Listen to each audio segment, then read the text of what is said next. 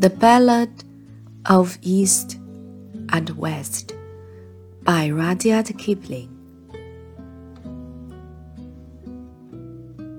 All East is East, and West is West, and never the twain shall meet, till earth and sky stand presently at God's great judgment seat.